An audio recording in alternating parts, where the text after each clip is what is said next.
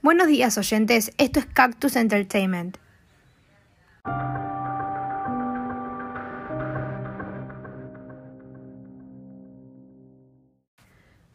Hoy es un buen día en la provincia con 27 grados de térmica y sin tráfico en la ciudad de Buenos Aires.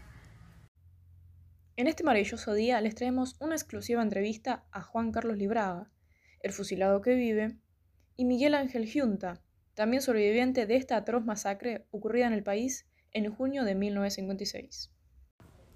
Esto fue retratado en la novela Operación Masacre, escrita por Rodolfo Walsh, nacido el 9 de enero de 1927 en la Marque Río Negro.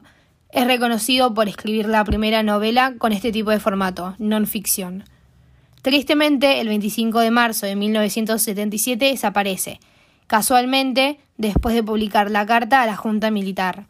Esta carta en cuestión trata de los crímenes ocurridos en la dictadura, también como una atrocidad que castiga a millones de personas.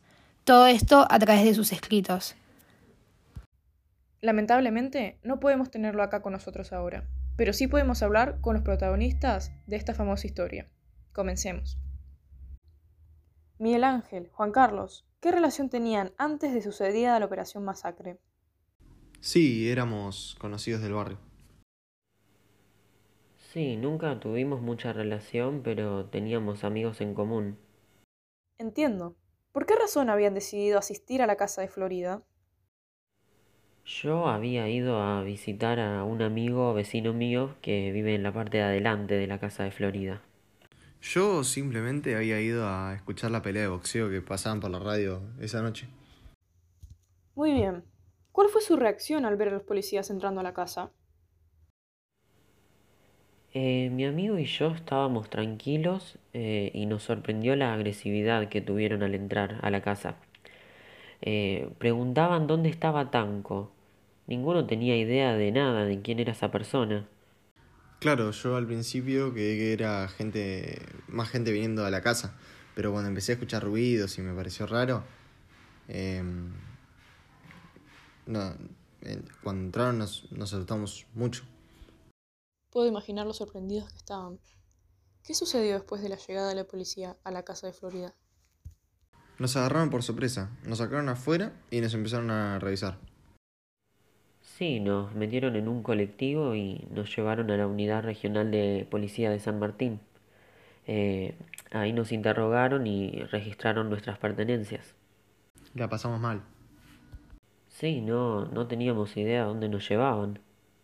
Estuvimos bastante tiempo ahí. Eh, se hicieron las 12 y 32 y recién ahí eh, promulgaron la, la ley marcial. Eh, de ahí nos subieron a un camión, tampoco nos habían dicho a dónde nos llevaban. Em, después llegamos a una especie de poblado y nos bajaron en un descampado. Eh, fue ahí cuando, cuando pasó todo. Fue tan rápido que no, no, no recuerdo exactamente lo que pasó. Lo que sí recuerdo sentir como un dolor muy fuerte en el cuerpo, como, como una punzada. Yo, después de estar un buen rato ahí tirado, eh, logré escapar. Pude tener refugio por un tiempo, pero después la policía me volvió a encontrar. Me llevaron a un hospital y luego me... Eh, y luego a una comisaría donde me tuvieron encerrado sin comer por, por días en malísimas condiciones. ¡Wow! Después de todo eso, no imagino su felicidad de haberse reencontrado. ¿Cómo fue ese esperado reencuentro? Después de unos días, gracias a, a mi padre, eh, me llevaron al penal de Olmos, donde me encontré con, con Yunda. Sí, sí, por fin me habían dejado salir y pude volver a ver a Juan Carlos y de ahí con la ayuda del doctor Máximo Boncoch eh, pudimos salir los dos libres. ¡Wow! Qué alivio debe haber sido poder ser libres luego de eso. ¿Cómo fue después de todo? ¿Pudieron salir adelante? Bueno, luego del juicio, del juicio histórico intenté sobrellevar mi vida como podía. Eh, después de tantas cosas, después de tantas cosas fue difícil, pero pude salir adelante. Eh, todo mejoró cuando pude contar mi, mi historia. Sí, a mí me pasó lo mismo.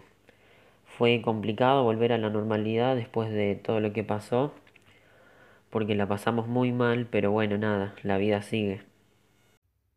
Emocionantes historias que valen la pena escuchar.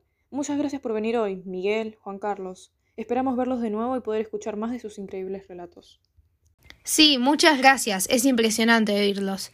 Después de esta entrevista se vienen muchas cosas más, pero primero una pausa.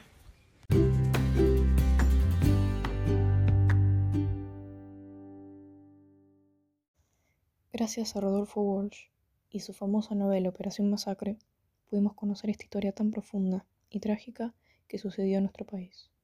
Es muy importante conocer y sobre todo preservar la memoria de cada uno de los argentinos y argentinas que sufrieron las consecuencias de las terribles dictaduras y gracias a este escritor podemos hacerlo. También la descripción de las actividades de los hombres que se encuentran en la casa donde se desarrolla la primera parte de Operación Masacre nos permite también tener una idea de otras actividades que se realizaban en la época, como por ejemplo que era muy común reunirse con vecinos y conocidos escuchar una pelea de boxeo transmitida por la radio.